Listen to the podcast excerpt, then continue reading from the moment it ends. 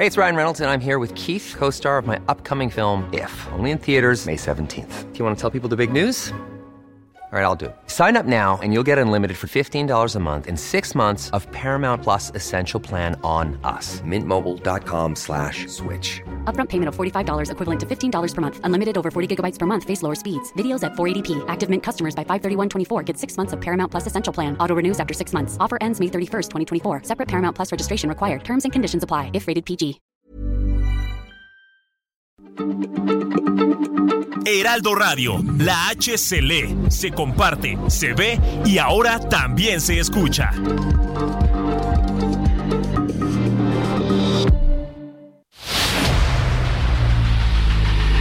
El dedo en la llaga.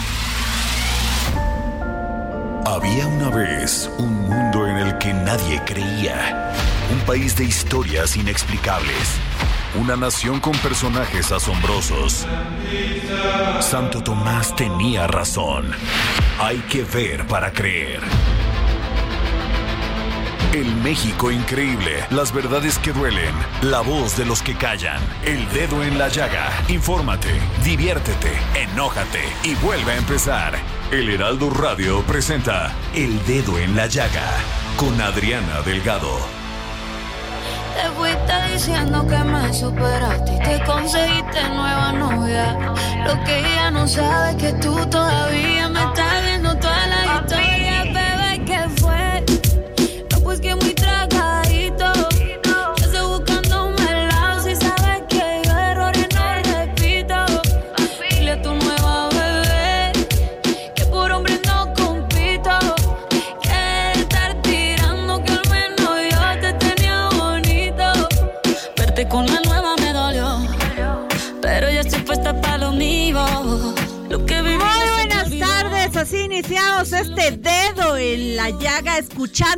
a dos formidables mujeres, Shakira y Carol G con esta canción Tecuje. Vamos a escuchar.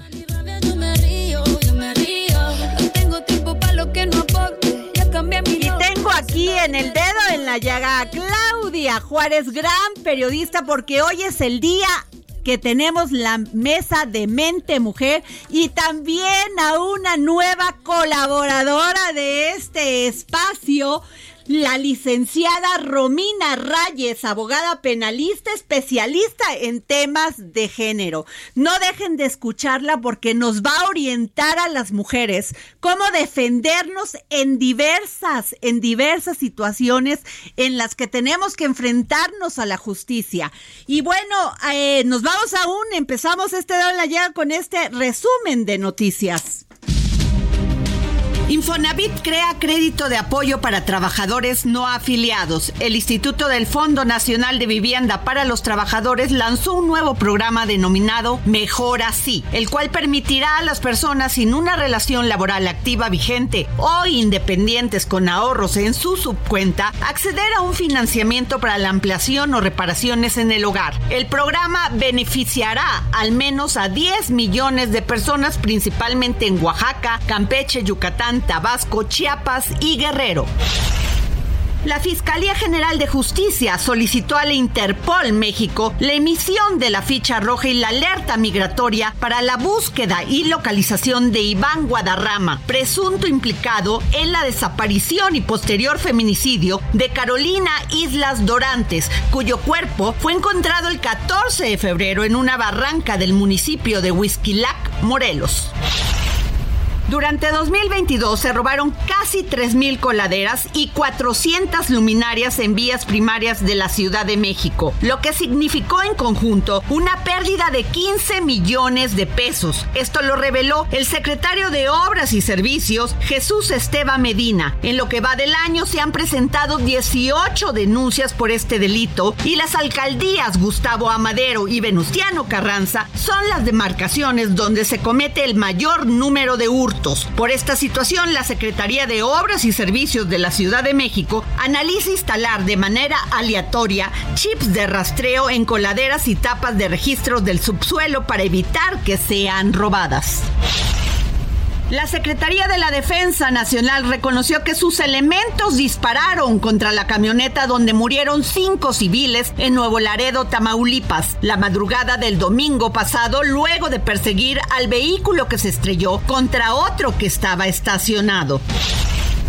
Ante la cancelación de más de 50 vuelos y 315 demoras de las aerolíneas en el Grupo Aeroméxico en los días recientes, la Asociación Sindical de Pilotos Aviadores de México acusó que el problema se encuentra en la errónea reestructura operacional implementada por la administración, lo que supone jornadas de vuelo de hasta 14 o 15 horas continuas o modificar descansos de los pilotos para continuar con su programación.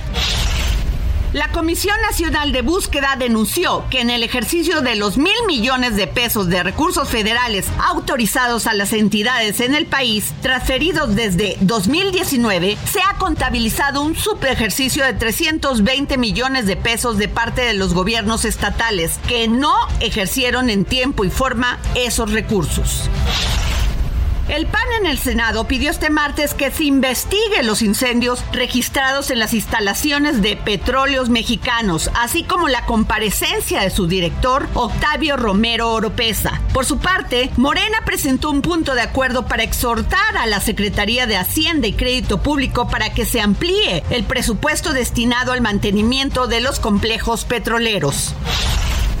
En la Suprema Corte de Justicia de la Nación se acumulan 125 controversias constitucionales promovidas por los gobiernos municipales y estatales surgidos del PAN y el PRI en contra de las reformas a las leyes generales de comunicación social y de responsabilidades administrativas consideradas en la primera fase del Plan B de la reforma electoral. Sin embargo, hasta ahora el ministro Alberto Pérez Dayán no ha admitido a trámite ninguna de ellas. Para evitar que continúe la pérdida de biodiversidad debido a la tala ilegal, el presidente Andrés Manuel López Obrador envió una iniciativa a la Cámara de Diputados para sancionar de seis meses a nueve años de prisión a quien desmonte o destruya vegetación forestal o cambie el uso de suelo sin autorización. El presidente Andrés Manuel López Obrador envió una iniciativa a la Cámara de Diputados para tipificar el delito de desvío o importación ilegal de precursores químicos utilizados para producir drogas sintéticas. La propuesta también busca sancionar la posesión y uso no autorizado de máquinas para fabricar pastillas. José Luis Cervantes, quien está a cargo de la Fiscalía General de Justicia del Estado de México, reconoció diversos errores e irregularidades cometidos por parte de la dependencia y ofreció una disculpa a familiares de tres víctimas de feminicidio, así como a una víctima de homicidio calificado y aumentan bonos para las escuelas. Este año el presupuesto para el programa La Escuela es Nuestra Mejor Escuela será de 350 millones de pesos, un incremento de 100 millones con el cual mejorará la infraestructura de 2.798 planteles de educación básica de la capital. México será el primer país hispano que tendrá un centro de datos de Microsoft. Microsoft México presentó este lunes un centro de datos en el estado de Querétaro que abrirá sus puertas a partir de la segunda mitad de este año y con el que busca facilitar la instalación de múltiples empresas en el país. Estados Unidos formaliza la solicitud de extradición de Ovidio Guzmán. Estados Unidos formalizó ante el gobierno mexicano la solicitud de extradición del narcotraficante Ovidio Guzmán, uno de los hijos de Joaquín El Chapo Guzmán más buscados por Washington y detenido hace casi dos meses, y esto lo confirmaron este lunes fuentes federales. La Ciudad de México es la entidad con mayor número de llamadas de emergencia al 911 relacionados con incidentes de violencia contra la mujer reportadas en enero de este año. De acuerdo con datos del informe de incidencia delictiva y llamadas de emergencia al 911 elaborado por el Secretariado Ejecutivo del Sistema Nacional de Seguridad Pública.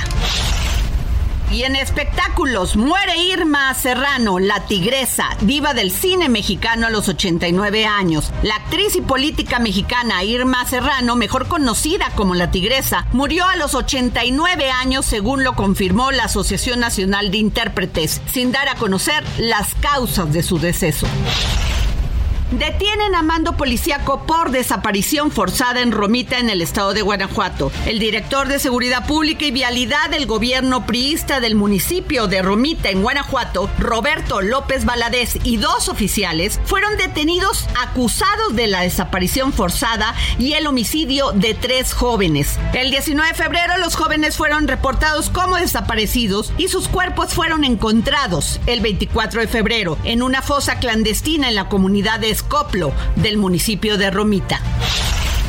Y también en el Estado de México exigen frente a la Fiscalía del Estado de México la aparición con vida de Montserrat Ixel Valdés Peralta. La menor de 16 años fue reportada como desaparecida el 24 de febrero. Y Banjico ajusta pronóstico de crecimiento para este año, lo ubica en 1.6%. Dijo que las perspectivas de crecimiento indican una desaceleración de la actividad económica mundial del 2023 y una ligera recuperación en 2024. El Checo Pérez dejó muy claro que los problemas con su compañero Max Verstappen son cosas del pasado y los cuales esperan no revivir. Y así, bueno, pues regresamos a este dedo en la llaga. Y bueno, Romina Rayes, Claudia Juárez, ¿cómo vieron esto que el fiscal del Estado de México solicitó perdón a las víctimas de tres feminicidios? O sea, ¿cómo? Pues a las padres, a los padres, porque ya después de que las matan, pues los que se quedan doliéndose, con esa angustia, con ese temor, porque no las denuncias, si tú vas y pones una denuncia al Ministerio Público, pues ya no sabes si van a investigar y si no te vas a volver tú también la víctima. Y si te van a armar bien la carpeta, pero todo eso se reduce pero a la ¿cómo se le ocurre al fiscal decir, discúlpeme? Sí, claro, y hay tantos casos en que ya que las mataron, revisan y resulta que había, ella ya había presentado una denuncia por amenazas, por acoso, que obviamente nunca integraron bien la carpeta hasta que termina en esto, ¿no? Y qué fácil salir después nada más a pedir disculpas a la familia. Así es, y bueno, pues les digo que este, que, que este, no solamente esos casos, es que teníamos una, una llamada con Guillermo Calderón, director del sistema de transporte colectivo Metro, este, pero pues si no, vámonos con nuestro siguiente invitado, este, eh, productor. Y lo que sí me parece inadmisible es que el tema de los feminicidios, ya nada más somos cifras, ya no hablamos de, nombres, hablamos nada más de cifras. ¿Cuántas mujeres murieron hoy en nuestro país.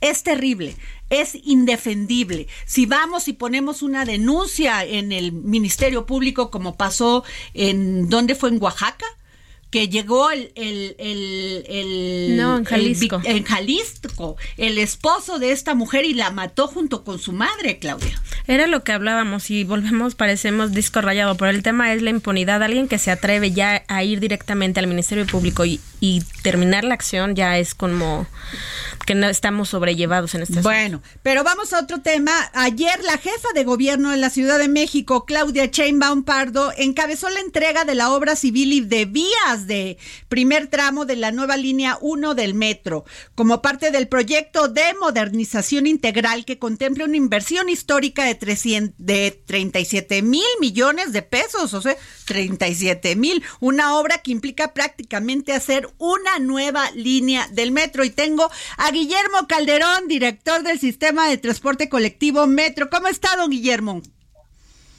Muy bien, gracias y con mucho gusto de saludarte y saludar a tu auditorio. Oiga, pues ah, estamos hablando de mucho dinero, 37 mil millones de pesos. Sí, eh, como bien señalabas, eh, es hacer una nueva línea 1. Totalmente, llevaba 53 años de estar operando sin ningún receso, sin ninguna intervención o rehabilitación importante. Entonces ya habían concluido su vida útil varios de los sistemas y entraron en obsolescencia también equipos y sistemas de la línea 1. Era ya apremiante hacer esta modernización. ¿Cuál es la primera fase de este gran proyecto, don Guillermo? Con mucho gusto eh, explico. Esta primera fase de la línea 1 va de Isabela Católica a Pantitlán. Okay. Lo que ayer se anunció la jefa de gobierno, es la culminación de las obras de civil que incluye haber sacado todos los materiales que hay eh, eh, que había al interior del túnel, es decir, balasto que es el material pétreo donde se soporta la vía, sacamos durmientes, sacamos eh, riel, pista de rodamiento, barra guía, pero igualmente sacamos cable, charolas y una vez que desvestimos totalmente el túnel, hicimos reparaciones, impermeabilización de varios eh, miles de metros cuadrados, así como eliminación de 1.100 filtraciones y en algunas partes donde eh, existían vados, construimos tres enormes eh, cárcamos de 30.000 metros cúbicos cada uno de ellos. Entonces, eh, eso eh, es lo que se hizo para rehabilitar la parte del túnel y el sistema de drenaje se cambió totalmente, 22 kilómetros de drenaje nuevo, registros nuevos, y una vez concluido eso, comenzamos a reponer todos los sistemas. Y repusimos el balasto con balasto nuevo de mejor eh, calidad y durabilidad, 90 mil toneladas de ese material significan más de 5 mil camiones de eh, 30 metros cúbicos que son estos vehículos góndola que circulan eh, que vemos circular a veces por eh, los grandes eh, grandes ejes y eh, ingresar material nuevo de rieles 128 kilómetros de rieles perfiles barra guía y además la parte del reto era hacerlo todo eso en un tiempo récord y además con la limitación de que solo hay dos puntos de ingreso y salida de material. Claro. Uno es Zaragoza y otro es las rejillas de salto del agua. Claro. fue pues, un, alarde de logística, combinación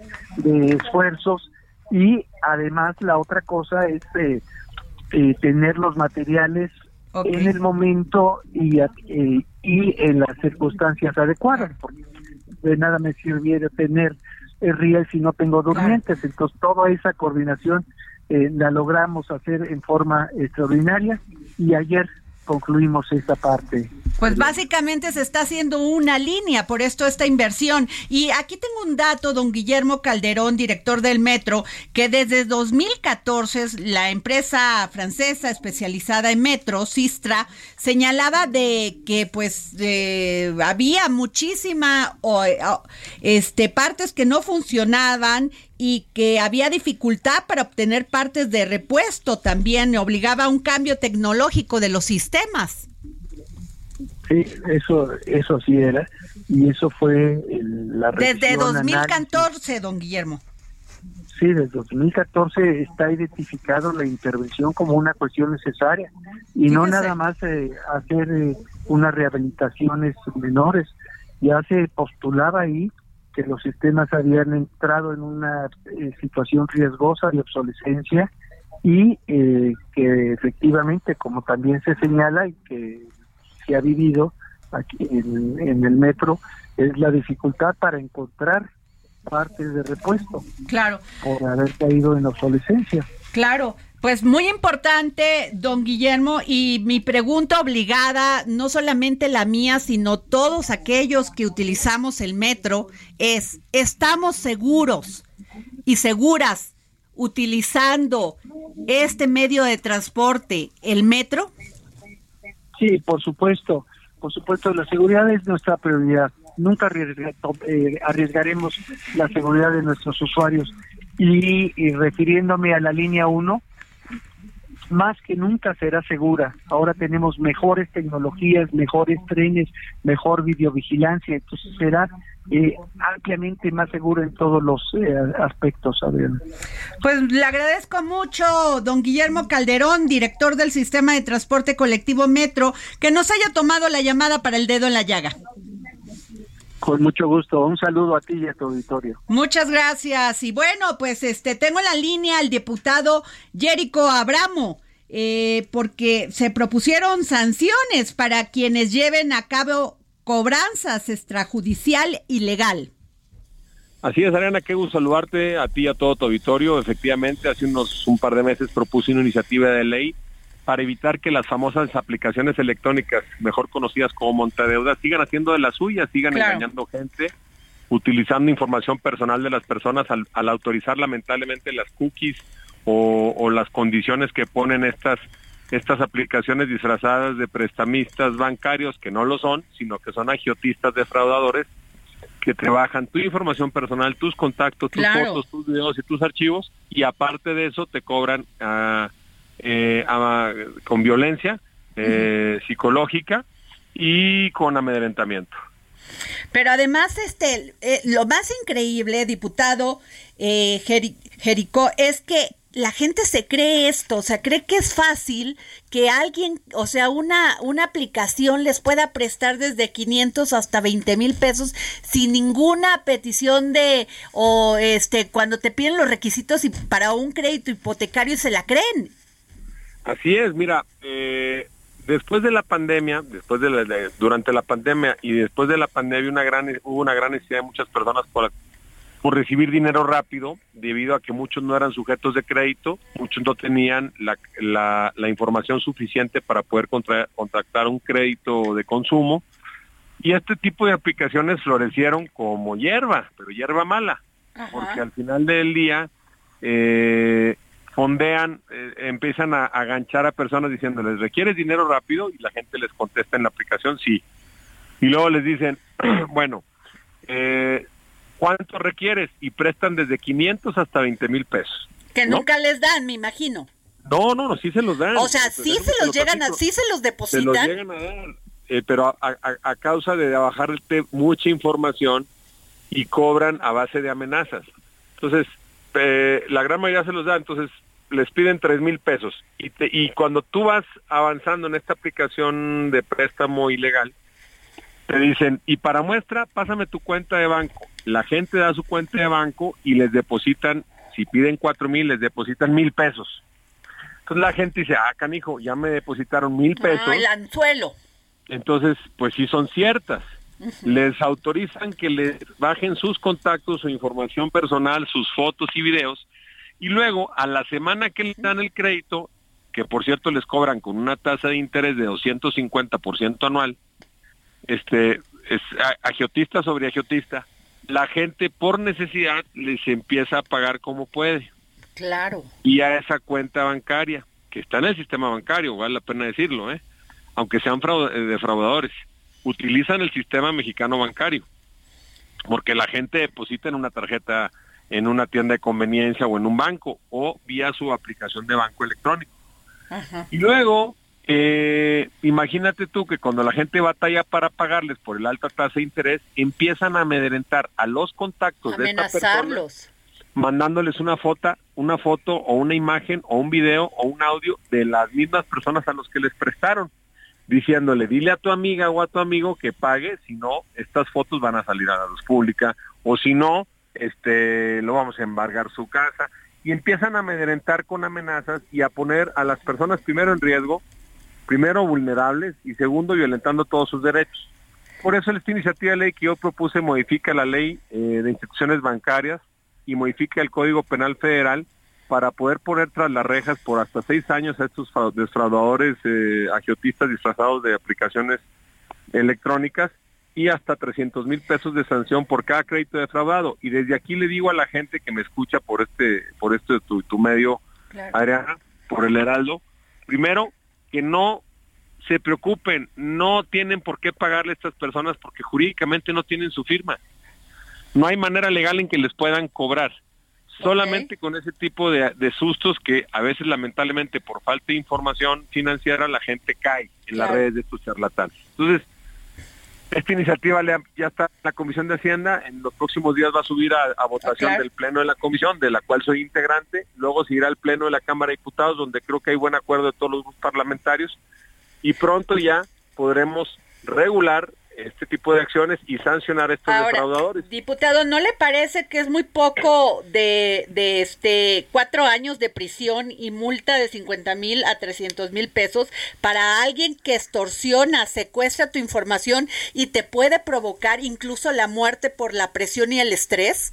hasta seis años de cárcel estamos proponiendo. Eh, mira, yo he visto y hemos hecho muchos estudios que luego este tipo de criminales de cuello blanco, cuando les pones penas muy grandes, pues eh, lo que hacen es eh, estarle dándole vueltas a la ley, pero cuando tú le pones una pena de este tipo, eh, por, por, por tipo de reincidencias que sin derecho a fianza, pues sí, sí le empiezan a tener más miedo a caer hasta un mes en la cárcel. Hace un año... tenemos 15 segundos, diputado Jericó, discúlpeme. Hace un año la Fiscalía de Justicia de la Ciudad de México puso, detuvo a 85 de este tipo de empresas fantasmas que hacían ese tipo de créditos. Quiere decir que siguen defraudando gente, por eso necesitamos un mecanismo jurídico pues, para poderlo sancionar y no, mi propuesta. Nos vamos, gracias. Sigue a Adriana Delgado en su cuenta de Twitter arroba Adri Delgado Ruiz. Además, te invitamos a enviar tus opiniones y comentarios en texto o por mensaje de audio a través de WhatsApp al 55 2544 3334. Y si quieres escuchar El Dedo en la Llaga de El Heraldo Radio, en cualquier momento y donde quiera que te encuentres, descarga el Hey, it's Ryan Reynolds, and I'm here with Keith, co star of my upcoming film, If, only in theaters, May 17th. Do you want to tell people the big news? All right, I'll do it. Sign up now and you'll get unlimited for $15 a month in six months of Paramount Plus Essential Plan on us. Mintmobile.com slash switch. Upfront payment of $45 equivalent to $15 per month. Unlimited over 40 gigabytes per month. Face lower speeds. Videos at 480p. Active Mint customers by 531.24 get six months of Paramount Plus Essential Plan. Auto renews after six months. Offer ends May 31st, 2024. Separate Paramount Plus registration required. Terms and conditions apply if rated PG. Podcast disponible en Spotify y iTunes.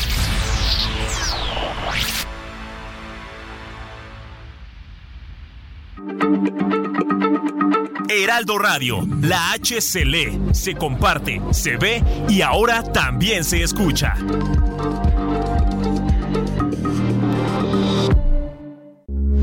Heraldo Radio, con la H que sí suena y ahora también se escucha. Sigue a Adriana Delgado en su cuenta de Twitter en arroba Adri Delgado Ruiz. Y envíanos tus comentarios vía WhatsApp al 55 25 44 33 34 o 55 25 02 21 04. Adriana Delgado entrevista en exclusiva a la consejera del Instituto Nacional Electoral, Dania Rabel. Ahora, cuando vemos un proceso electoral, las más entusiastas, las primeras que dicen yo participo, son las mujeres. Ese es otro punto fundamental. Qué bueno que lo mencionas, porque a ver, una de las excusas que han utilizado los partidos políticos para decir que no postulan a mujeres es no les interesa la política. ¿Cómo le vamos a hacer? Las sacamos a fuerza de su casa y entonces las obligamos a que sean candidatas cuando es una mentira. Las mujeres participan activamente en los lugares donde tienen posibilidades de hacerlo. ¿Dónde es eso? Como funcionarias en esa directiva de casilla, como capacitadoras asistentes electorales, como observadoras electorales. Siempre son más mujeres las que están participando. En la base de todos los partidos políticos es paradójico, pero hay más mujeres, pero en las cúpulas ya no vemos casi mujeres. Jueves, 10.30 de la noche, El Dedo en la Llaga, Heraldo Televisión. Pues regresamos aquí al dedo en la llaga y este pues ya teníamos acordado una entrevista con la abogada Delia Quiroga, representante del colectivo 10 de marzo de Madres Buscadoras en Tamaulipas. ¿Y por qué? Porque este domingo reinició la búsqueda de restos humanos en la Bartolina, considerado el campo de exterminio. Sí, como les digo, campo de exterminio del crimen organizado más grande del país, pues a la fecha se han hallado más de 500 kilogramos de osamentas humanas. Los trabajos en este predio se suspendieron a, fines, a finales de septiembre pasado por amenazas por parte de grupos armados, porque pues en muchas ocasiones, Claudia, no solamente han amenazado a estas mujeres que están buscando tener por lo menos un pedazo de la ropa con la que su hijo o su hija salió de su casa y no la volvió a ver.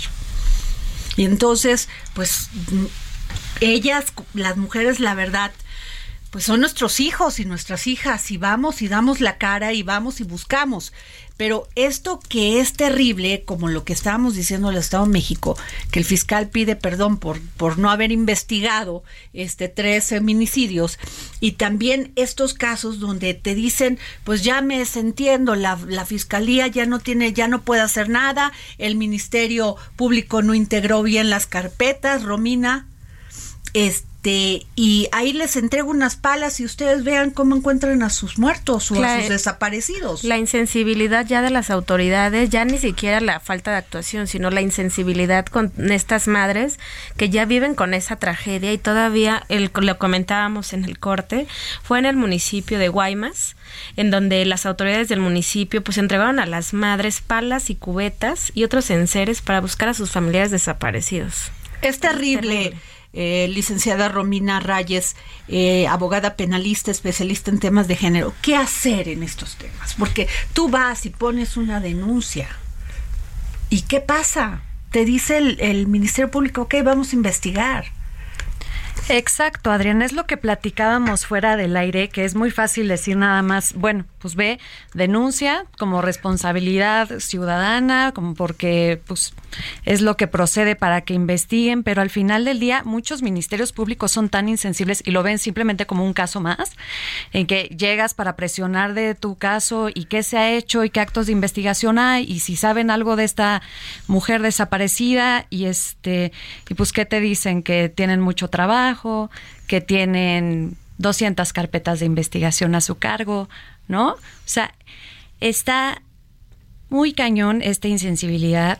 Hay a veces recomendamos también promover juicios de amparo en contra de estos estas omisiones porque ni siquiera son actos del Ministerio Público para que los obliguen a investigar y demás, pero pues en todo esto ¿cuánto tiempo se puede perder? Y ahora, eh, eh, pero eh, Romina Reyes, gran penalista, yo te quisiera preguntar, ¿qué hace uno? O sea, si ya ves que tu caso no está avanzando, no sabes dónde está tu hija o tu hijo, tú como madre, ¿qué puedes hacer? Pues como hemos visto casos increíbles que la misma sociedad de, plano Sale a las calles. Sale a la calle y salen a buscar y de plano porque ven que la autoridad, con las autoridades y con el Ministerio Público, pues no se va a llegar a nada, ¿no? Híjole, es terrible que estemos en esta indefensión. Y yo quiero tocar un tema, Claudia Juárez, este, con, con Romina Rayes. Eh, los derechos de las mujeres embarazadas y que están pues sujetas a despidos injustificados por esta condición. ¿Qué hacer, Romina? Porque hay muchas mujeres que no saben cómo actuar. Sí, es muy interesante este tema, qué bueno que lo tocamos. Primero quiero este decir que está prohibido que te pidan una prueba de embarazo una constancia de no embarazo para este darte empleo, para darte un ascenso, un aumento, lo que sea. Al contra eso está prohibido por la Ley Federal del Trabajo. Y, la, y al contrario están las obligaciones de los patrones de proteger a las mujeres embarazadas y de tener un protocolo para prevenir la discriminación por razones de género y, claro, por el por embarazo, ¿no? Ya si de, este surge un despido por un porque la mujer está embarazada, se debe presentar una demanda por despido injustificado. Esta, tienen dos meses para presentarla a partir del, del despido ante el Tribunal de Conciliación y Arbitraje. Y es importante que se pida una providencia cautelar para que la mujer embarazada en el en, durante el juicio siga teniendo el seguro social. Ok. Ok. O sea, esté protegida por lo menos por por, por el seguro social. Exacto, mientras dura mientras dura el eh, eh, todo este proceso. Ajá. Sí. Luego, aparte del, del juicio laboral, también pueden presentar una queja ante la CONAPRED que es el Consejo Nacional para Prevenir y Eliminar la Discriminación. Y es súper sencillo, o sea, puede ser por escrito, puede ser por teléfono, este, en la página de la, de la CONAPRED. Em, y esta tiene un plazo para presentarse de un año y hay dos procedimientos. Cuando es un caso no grave, se puede llegar a una conciliación y se firma un convenio. Y en los casos graves, pues, la ley no admite este tipo de mecanismo alternativo, entonces este, se entra a una etapa de investigación en donde, como cualquier juicio, se presentan pruebas, la mujer embarazada puede llevar testigos, eh, pruebas y demás, peritos, y se puede sancionar al patrón con medidas administrativas o con medidas de reparación, que las medidas de reparación pueden ir desde restitución del derecho, compensación de por el daño, una amonestación pública, la disculpa pública o privada y una garantía de no reparación del acto. Estas medidas que pone la que impone la CONAPRED son independientes de la demanda laboral o si se quiere proceder por la vía civil o incluso por la vía penal. O sea, sí sirve entonces acudir a la CONAPRED. Sí, claro. Yo, les aconsejaría que siempre, o sea, en estos casos, aparte de todo lo que quieran hacer, presenten su queja ante la CONAPRED. Ok. Y también se pueden ir por la vía penal. Ok. Porque está el delito de discriminación. Exacto. Y y prevé específicamente no nada más que este por eh, discriminación por temas de género, sino que prevé en específico cuando se niegue o restrinjan derechos laborales por razones de género o por embarazo. Ajá. Entonces tenemos esas tres opciones, el juicio laboral, la denuncia entre la CONAPRED y la denuncia penal por discriminación, que yo recomendaría que en estos casos deberían de hacerse las tres porque no es posible que los que te corran, ¿no? Sí, o sea, cuando un empleador te niega el acceso porque estás embarazada, ahí no aplica ningún Sí, claro. Bueno, como les comentaba, no te que pueden. Tú vas, que tú vas y presentas tu solicitud de trabajo y te dicen no porque usted está, o sea, oiga, pero estoy embarazada. se me ve, se me ve que estoy embarazada. Creo que a ti te comenté, Adri, que eh, justo cuando empezaba el tema de la pandemia, yo empecé a estar embarazada y empecé a punto de entrar a un medio y que escrito y yo por voluntad propia dije que estaba embarazada. Es cuando toda la gente se estaba yendo al home office y ya con pluma en mano me dijeron, permíteme, vamos a checarlo, regresan, me dijeron no. Y yo dije, bueno. Sí, increíble. Bueno, y ahí tuviste la iniciativa de decirlo. Hay otros que de plano no te contratan si no les llevas tu prueba, ¿no? Y yo usaba justamente eso, el tema de discriminación, pero bueno. Ahora, ¿qué pasa cuando ya estás embarazada? Pues esto eh, pasa, eh, que, tú... Y muchas mujeres yo creo que desconocen esta información y claro. cierran como las opciones o se nubla la visión justo cuando te enfrentas a una situación de estas, pero bueno. Eh, Oye, pero, pero vamos a sacar esta participación de la licenciada Romina Reyes para que lo escuchen. Lo vamos a poner en el podcast del dedo en la llaga, la participación de la licenciada Romina Reyes para que escuchen y, que, y sepan qué pueden hacer. Aparte fue muy puntual, eh, Romina, en decir juicio laboral, demanda penal y la denuncia ante CONAPRED. Exacto. Entonces. Ahora, yo les, yo les eh, te quiero preguntar, Romina, eh, esto que es también terrible. Mujeres que tienen este accidentes laborales este en las empresas, ¿no? Y que el, el empleador prefiere correrla. O sea, cuando ya es algo grave, por ejemplo, una persona tuvo un accidente laboral, se quemó los pies en la empresa y la empresa se desentendió y prefirió, prefirió correrla después de tres meses. Sí, sí, hay, hay casos increíbles. Creo que muchas empresas ya están muy avanzadas en tratar de implementar programas y acciones para evitar esto, pero hay otras que siguen pasando estas cosas. Y eh, en este caso también aplicaría que esta persona vaya a la CONAPRED, que tenga su denuncia penal también. Sí, la CONAPRED no es nada más para temas de discriminación. Este tipo de casos también le aplican, que también aconsejaría presentar esa queja y siempre el, la demanda por el despido injustificado. Claro. Pues así es, este Claudia Juárez. Pues impresionante, justo eh, este eh, los miércoles, como Adriana ya bien te había comentado, hablamos de temas de mujeres y por más que decimos ya le estamos agotando, jamás se agotan el tema de la discriminación y el tema de la violencia y cómo justa eh, en muchas ocasiones ha habido situaciones en las que las mujeres pierden la vida porque las instituciones, los ministerios públicos no están capacitados o no tienen la no actúan de la forma no, eficiente no tienen la sensibilidad y no tienen la capacitación, esa es la realidad. Y aparte cuando hay casos de impunidad, esta semana eh, ya lo ah, salió a la luz justo de una denuncia que hizo eh, esta psicóloga perito de la Fiscalía de Morelos, donde acusó del caso de eh, que hay opacidad y hay manejo turbio de la información y de los casos en cuestión de abuso en menores en niñas de, de 4 y 9 años. Entonces, eso es terrible porque entonces te habla que desde adentro es una cochinada el, Pero sistema de justicia.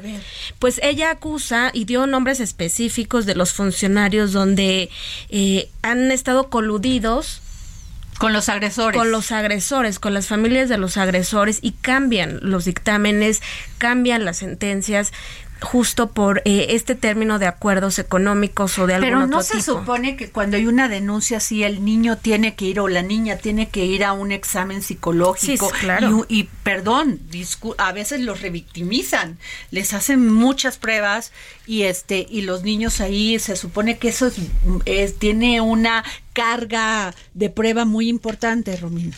Sí, en esos casos la prueba en psicología es la, más importante. el niño te dice, sí, fui, este, me tocó aquí, me hizo esto, me, o sea, y en casos sale hasta las violaciones. Exacto, pero como decías al principio, ¿qué garante puedes tener de que vas a buscar justicia o que en algún pasar de los años va a haber justicia para tu familiar, para ti, cuando desde adentro las personas encargadas de hacer estas investigaciones, pues claramente están coludidas y, y esto justo estaba leyendo que en el caso particular eh, de Morelos, donde ha habido como muchas... muchas historias. Y el fiscal muy cuestionado. con este tema de Ariadna Fernanda que hasta la fecha, pues bueno, como decías, pasamos a hacer cifras porque ya no... ¿Qué ya ha pasado con Ariadna Fernanda? Ya no se ha dado más información desde que detuvieron a los presuntos involucrados. Y luego, o sea, resulta que Ariadna Fernanda, según ellos, tuvo un problema de broncorespiración por el por un estado etílico, ¿no? Que eso fue lo que dijo el, el fiscal de Morelos. Y luego se la llevan muerta a Morelos. Y entonces el fiscal dice, no, pues aquí nos llegó ya alcoholizada y ya muerta.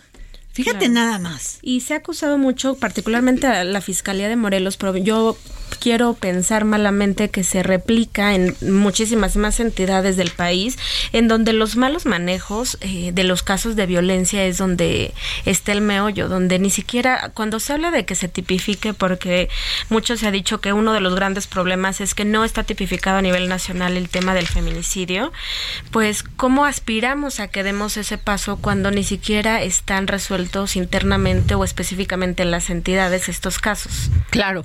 Me queda clarísimo. Yo creo que ahí es una gran falta. Usted, abogada, sabe muchísimo más del tema y es donde las mujeres pues quedan doblemente revictimizadas, quedan en el olvido y pues sus casos son una, una estadística más. Ahora, estas mujeres que están sufriendo violencia en sus casas, que es una realidad, o sea, se ha, se ha aumentado muchísimo las llamadas al 911 pidiendo auxilio, diciendo, oiga, señor, me está golpeando el señor me está, está a punto de, de este, me está tirando cosas, el señor me está agrediendo.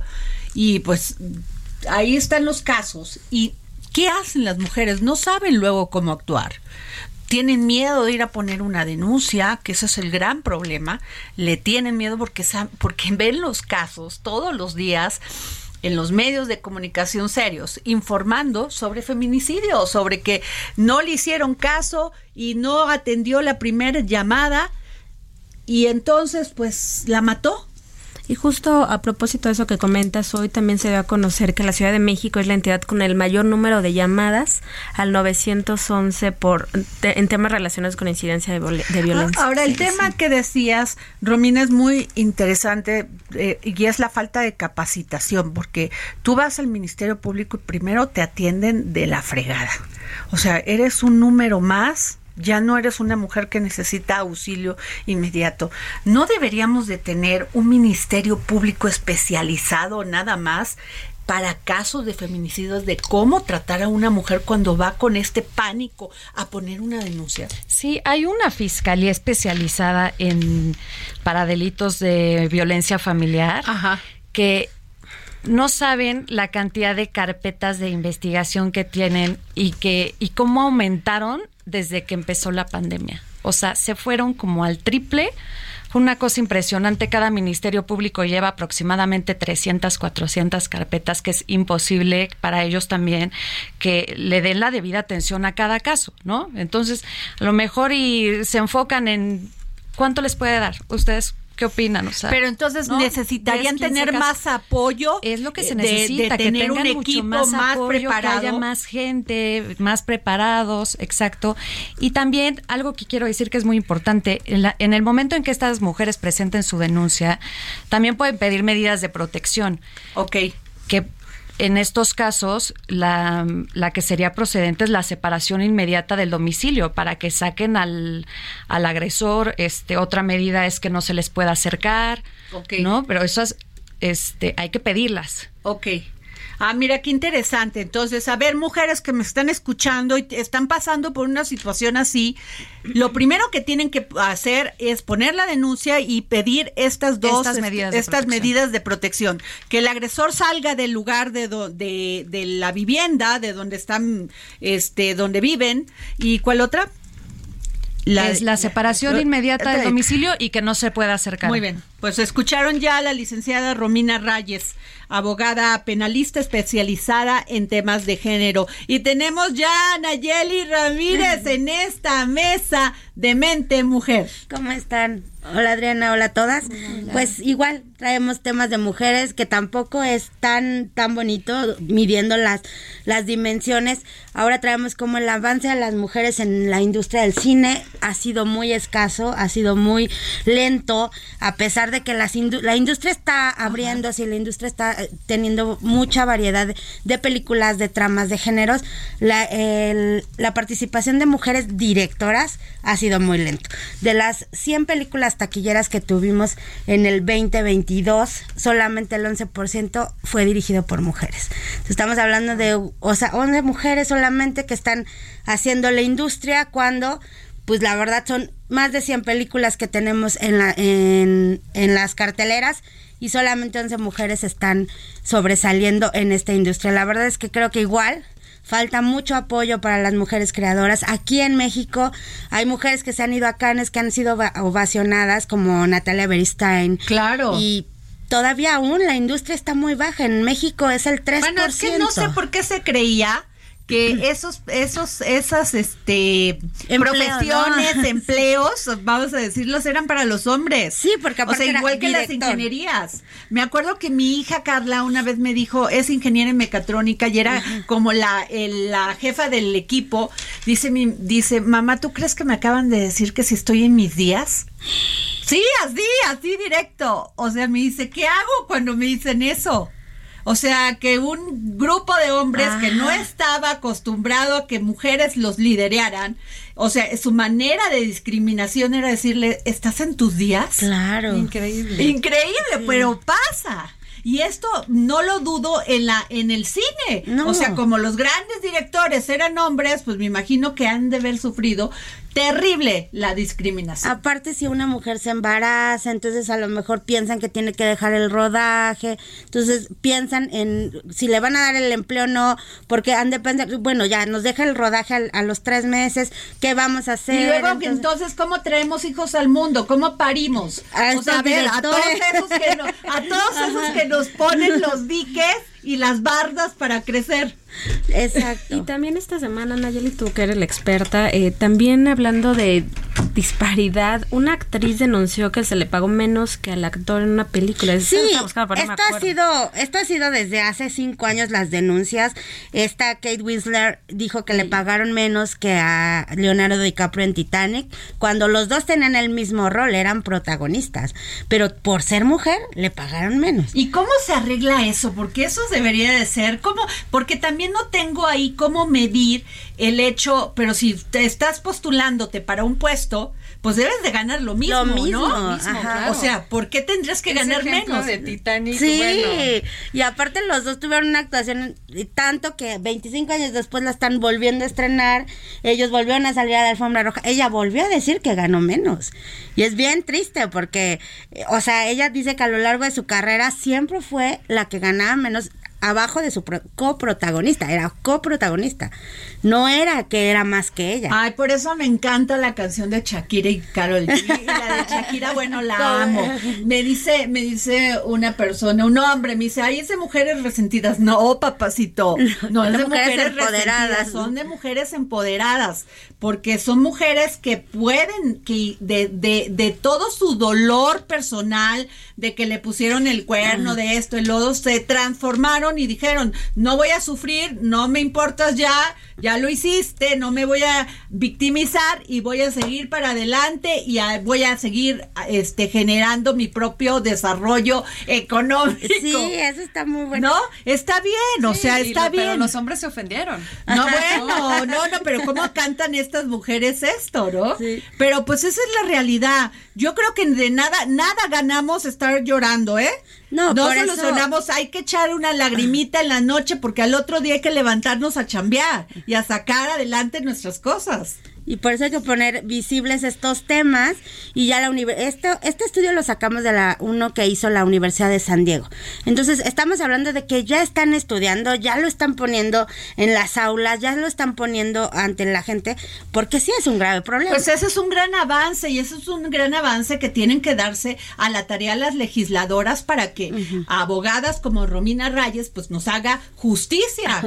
Porque ese es. el tema, los legisladores deben de trabajar en eso. Y luego ayer Nayeli rápido hablamos de esta serie de la cabeza de Martín Murrieta de ya no supimos el nombre de la del Juan Manuel Bernal. Juan Manuel Bernal, qué gran actor, ¿eh? Sí, qué, gran, qué gran serie. Es que ayer platicábamos Romina Claudia de esta gran serie de este de Juan Manuel Bernal, la cabeza de de, Joaquín, Murrieta. de Joaquín Murrieta y nos, no nos acordamos acordamos del nombre, hoy ya se lo estamos diciendo. Ya lo estamos Y sale en Prime.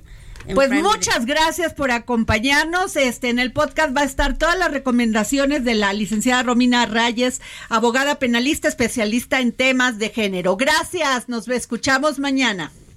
Se te olvidó que estoy en otra y que te quedó grande la bichota. No, pues que muy tragadito,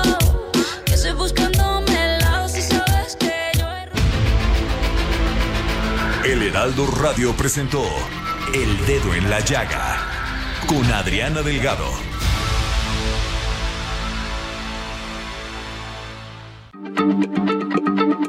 Heraldo Radio, la H se lee, se comparte, se ve y ahora también se escucha.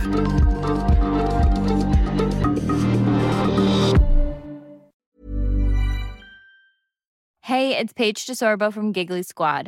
High quality fashion without the price tag. Say hello to Quince. I'm snagging high-end essentials like cozy cashmere sweaters, sleek leather jackets, fine jewelry, and so much more. With Quince being 50 to 80% less than similar brands. And they partner with factories that prioritize safe, ethical, and responsible manufacturing. I love that. Luxury quality within reach. Go to quince.com slash style to get free shipping and 365 day returns on your next order. Quince.com slash style.